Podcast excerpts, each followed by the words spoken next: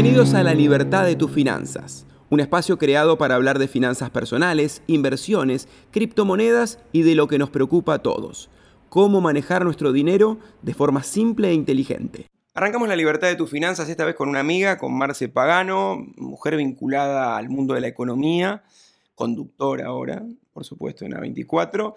Y, ¿sabes qué? Somos amigos hace mucho tiempo, te he preguntado alguna cuestión de inversiones, pero nunca hablamos de tu rol como consejera. ¿Te molesta que te pregunten no, de inversiones? No, no me, no me molesta. Lo que sí es que en cada reunión social yo ya sé que me van a preguntar por el dólar, ¿entendés? Entonces, es como que siempre esa pregunta está, pero yo creo que viene muy de la mano de lo que le pasa al argentino, ¿viste? Siempre estamos preocupados por saber qué va a pasar con nuestro dinero porque nunca te alcanza o porque tenés una actitud defensiva. Sí. Entonces, en general, en cada situación social que yo tengo en mi vida, me paran y me preguntan, o me subo un taxi, me subo un Uber, me subo un auto, comparto transporte público, en algunas situaciones lo hago, lo he hecho, y es, ¿qué va a pasar con el dólar? ¿Y cuánto va a ser la inflación? ¿Y qué me conviene? Y son preguntas que siempre estoy acostumbrada a que me hagan. Bueno, no vamos a hacer la excepción. ¿Qué va a pasar con el dólar? bueno, si yo supiera, te puedo asegurar que no estaríamos acá charlando, estaría en otra situación, pero sí te puedo decir que hay como ciertos precedentes que hacen a comportamientos o patrones comunes. Entonces, sobre esos patrones, si uno trabaja, puede prever ciertas situaciones. ¿A qué me refiero concretamente? Estamos transitando un año que no es un año más para Argentina, es un año electoral.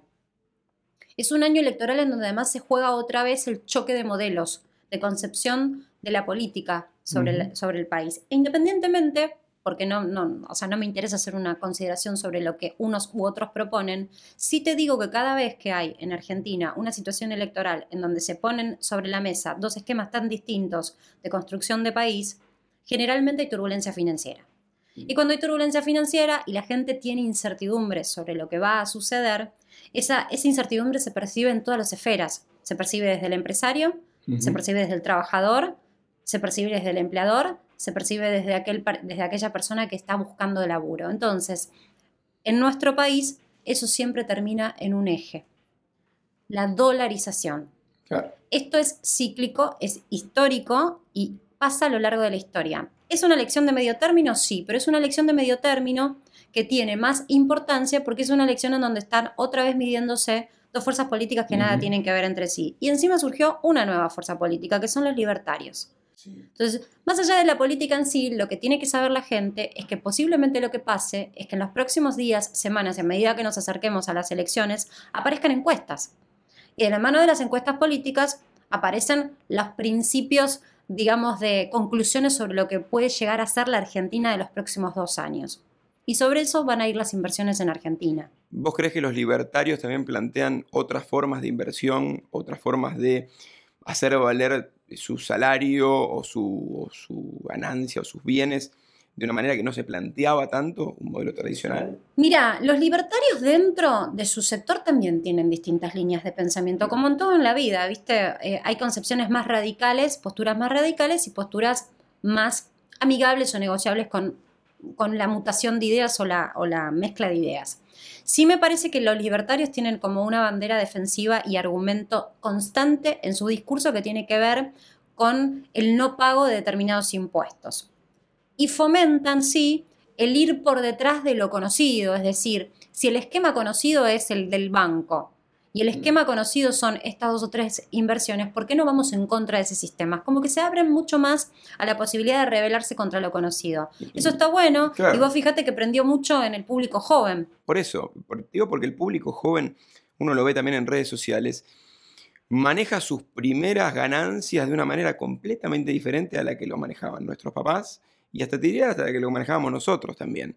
Lo piensan de otra manera. De hecho, lo piensan a, a nivel abierto y mundial y con inversiones, con, en, tokens, en cripto, en, cosas que por ahí a otras edades no se planteaban. Argentina lo que tiene es, justamente que gracias a la pandemia, y creo que es lo único bueno que ha dejado como resultado de la pandemia, es que se nos quitaron eh, de encima velos, ¿no? Que nos tapaban y no nos dejaban ver realmente a ciencia cierta la realidad que teníamos. Uno de ellos, bueno, fue el sistema sanitario que teníamos, ¿no? Ahí tuvimos la posibilidad de constatar cuánta falta de inversión había y demás de ese tipo de infraestructuras. Y otra que me parece que es muy era muy necesaria, era la mutación tecnológica. La gente se acostumbró a comprar por Internet y la realidad es que el desarrollo fue explosivo, exponencial. Lo único que creció en venta fue lo que se desarrolló por venta online, todo lo demás tuvo caídas.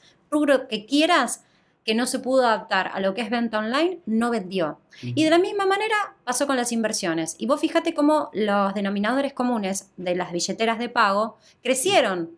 Creció la modalidad de pago con el celular. Entonces la gente fue desapegándose un poco de sacar efectivo del cajero, que es una constante en Argentina, que la realidad es que costaba muchísimo, no se podía cortar con eso.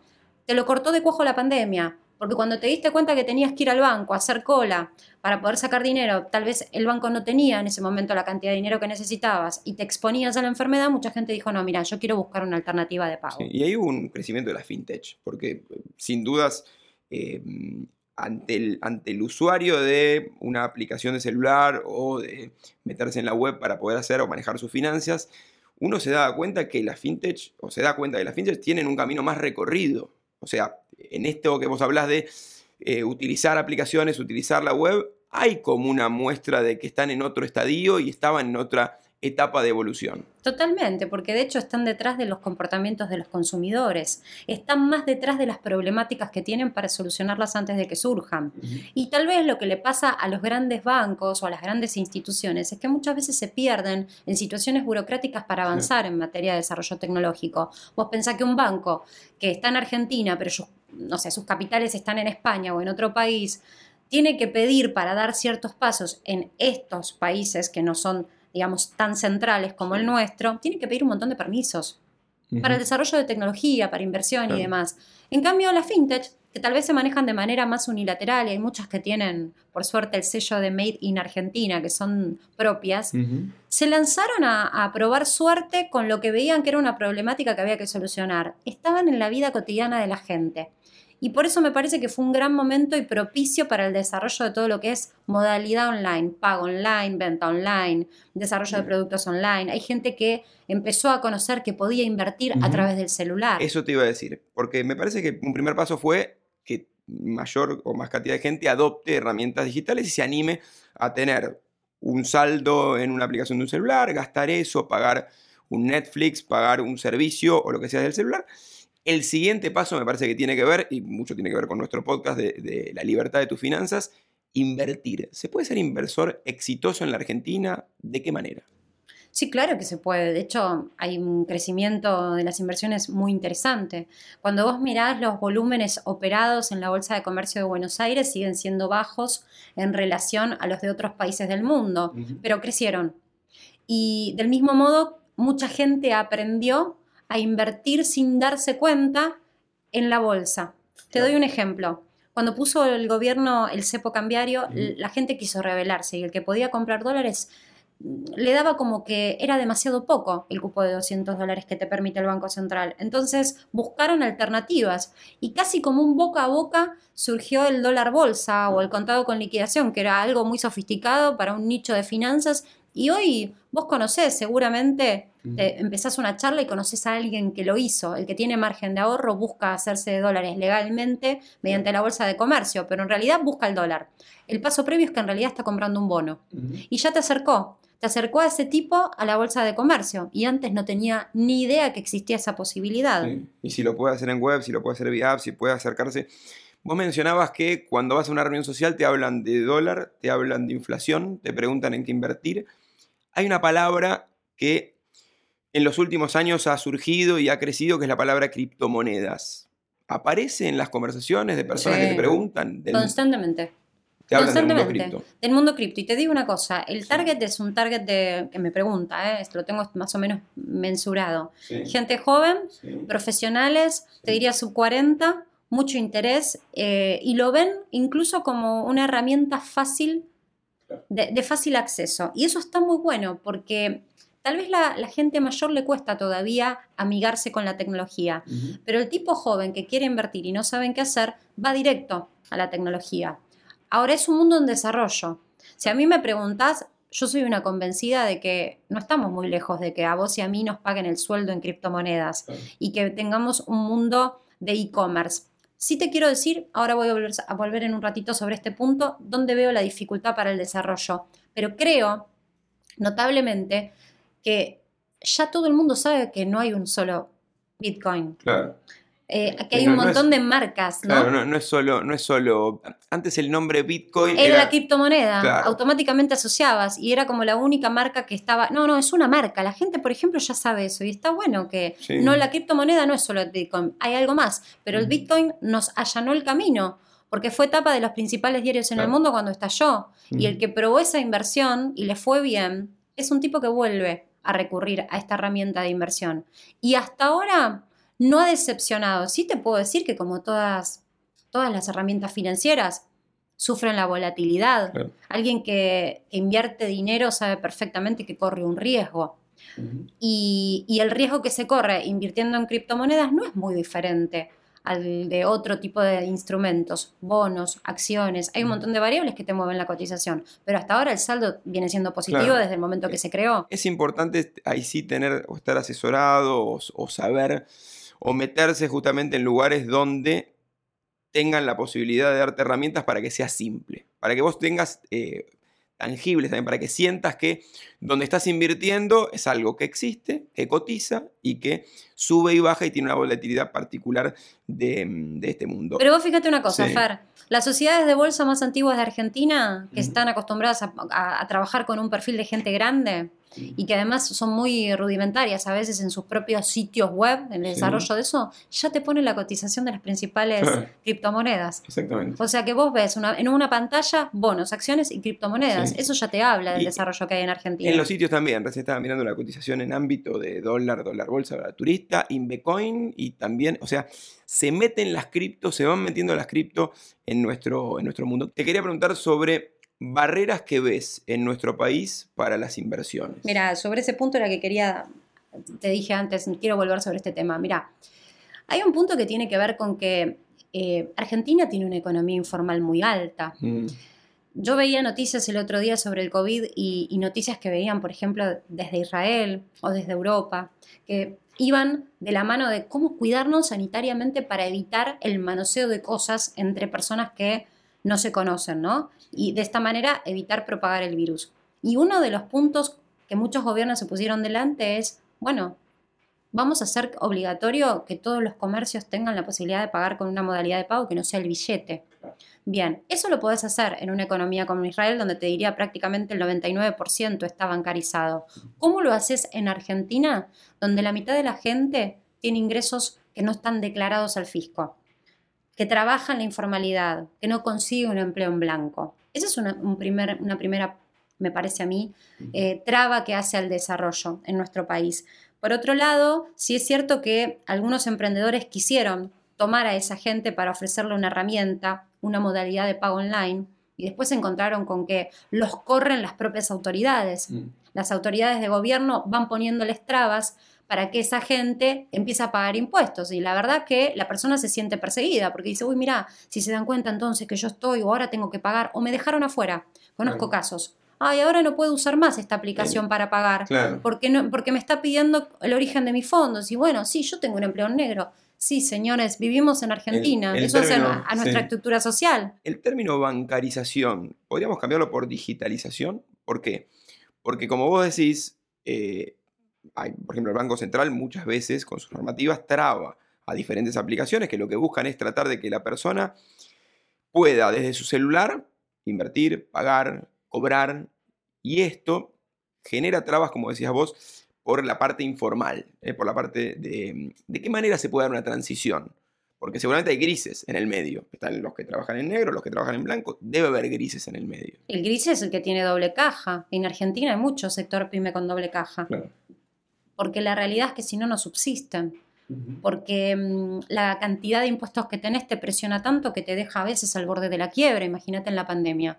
Bueno, obvio que hay que revisar eso. Creo que no hay ningún funcionario que hace récord no te diga, sí, es un desastre y hay que revisar la estructura impositiva de Argentina. Pero cuando están en el rol de ejercer el gobierno les da miedo bajar impuestos, porque entonces se quedan, creen que se quedan sin ese recurso. Particularmente no creo que sea así.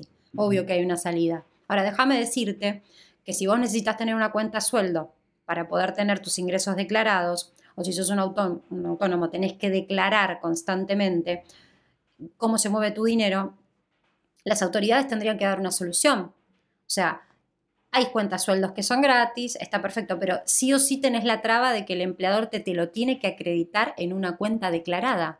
Entonces ahí es donde me parece que tiene que ir la legislación.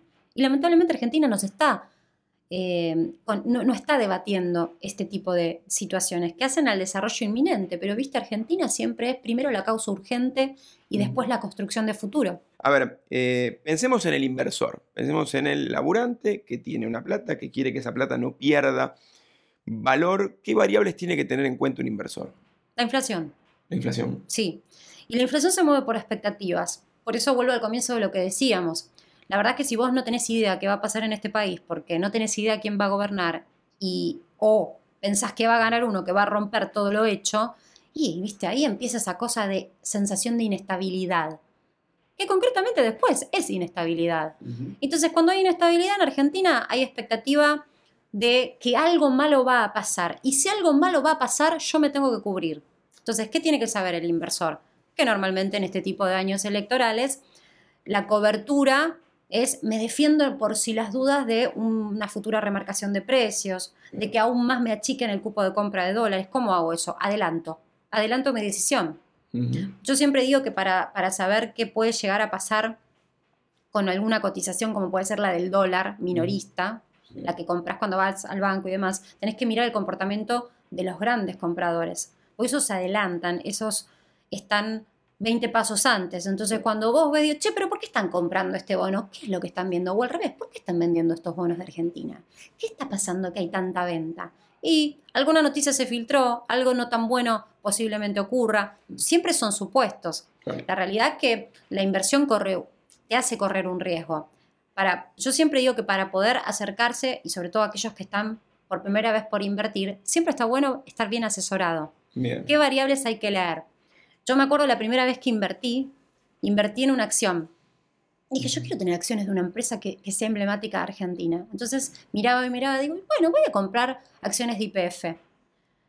Pero antes de tomar esa decisión, me estudié cómo venía el mercado afuera del petróleo, cómo era la ley de combustible acá en Argentina, cómo se podía marcar el precio. Empecé a mirar las eh, situaciones o focos problemáticos que podía tener la empresa futuro, por ejemplo, que le congelaban el precio del combustible.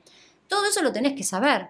Porque una vez que compraste la acción, estas variables que te menciono se juegan todos los días y te pueden mover hasta un 50% el precio en un solo día. Ahora, el que no apuesta no gana. Em, hablemos de educación financiera. ¿Cuán importante crees que es la educación financiera? ¿En qué momento de la vida la comenzarías? ¿Meterías una materia en el secundario que tenga que ver allá de que hay economía en el secundario o en las primeras, o en toda carrera universitaria también tiene dentro del CBC, si es que vas a la UBA o a, universidad pública, tenés una materia de economía, pero ¿qué tipo de educación financiera darías y en qué momento de la vida? Es que no es lo mismo. No. No es lo mismo, porque te hacen estudiar con manuales de economía que yo a veces me río y digo, Dios, nunca en mi vida en este país pude ver y constatar que alguna de estas reglas se cumpla. O sea, Argentina tiene su propio manual, empecemos por ahí. Pero bueno, eso es una opinión mía. Creo que habría que armar un manual de la economía argentina y después sí, dame todas las escuelas. Digo, las escuelas económicas. Ahora, creo que sí cuando llegas a la adolescencia, sería muy interesante que en la escuela te puedan contar, sin ningún tipo de mirada política, mediante, qué alternativas tenés de inversión, qué es invertir, qué se juega en una inversión, cómo puedo decidir mi inversión. Entonces los chicos salen del colegio y muchos necesitan trabajar. Su primer trabajo es inmediatamente después del secundario. No todos primero estudian y después trabajan. Ojalá fuese así. Algunos tenemos que trabajar para poder estudiar. Entonces, sería interesante que cuando salgan a ese mundo laboral puedan administrar sus finanzas. Te sorprenderías de la cantidad de profesionales que llegan a los 30 años en Argentina y se encuentran con que no saben cómo administrar su dinero y, no saben cuánto dedicarle al alquiler y cuánto comprar porque no saben administrar sus costos fijos. Entonces, ahí se, y se genera la dependencia de la tarjeta de crédito, que tampoco saben administrar, porque nadie te enseña en dónde vale la pena sacar un crédito. cómo mirar si una tasa es razonable de ser pagada o no. Todo eso sí se puede enseñar. Muchos toman, eh, muchos tienen la palabra endeudarse como una mala palabra y muchas veces endeudarse te permite crecer también. No hay dudas. Para, poder invertir. No hay duda. Yo siempre digo que a mí me da, a mí lo que sí me da mucho miedo de Argentina es cuando yo voy al supermercado, empiezo a mirar alrededor y veo que las compras que ya ni siquiera son mensuales, son quincenales, la gente las paga con tarjeta de crédito. Porque en realidad el crédito está asociado a que vos puedas comprar eso que de manera inmediata no podés, pero que se va a sustentar en el tiempo un inmueble, un electrodoméstico, algo que vas a amortizar con el tiempo, que cuando yo terminé de pagar las cuotas me sigues usufructuando, no algo que en dos minutos me lo consumí. Lamentablemente pasa mucho en Argentina eso. La gente estira el bolsillo y como no llega a fin de mes apalancan tarjetas. Y tampoco cuando llega, al fin y al cabo, el resumen de la tarjeta a veces lo puede pagar. Pierden dimensión de lo que están gastando. Y entonces empiezan la rueda de las tasas de interés, que por supuesto, beneficia a unos sectores y a otros los ahorca. Pero creo que todo esto se puede aprender. ¿Por qué tenemos que aprender desde la experiencia traumática? Eso es tan de argentino. En C-Socio hay, un, hay muchos proyectos que están armados a base de token y a base de poder tener parte de esa inversión, compartirla, y cada proyecto tiene una descripción de cómo es el proyecto, extensa, como para poder informarte. ¿Cuán importante es antes de invertir el asesorarte, informarte, educarte? Mucho. Es un montón porque eh, uno al ahorro lo quiere cuidar. Y si vos te asesorás mal o invertís, mal por no saber, podés perderlo todo en, apenas un, par de horas. ¿eh? Y es literal, lo he visto. Eh, uno lo primero que tiene que saber es que cuando invierte corre un riesgo. Por eso está invirtiendo. Lo que pasa es que nadie te enseña cómo hacerlo. Más de una vez me pasa que me escriben y me preguntan, Marcela, yo quiero comprar una acción, un bono, no sé cómo hacerlo. Y más de una vez me dicen, y tampoco tengo un banco que me responda. Sí, yo tengo una cuenta a sueldo, pero ya a mí no me atienden. ¿Cómo hago? Y en Argentina se da mucho lo que yo digo, la situación de clases. Entonces, hay mucho asesoramiento para aquel que tiene mucho dinero.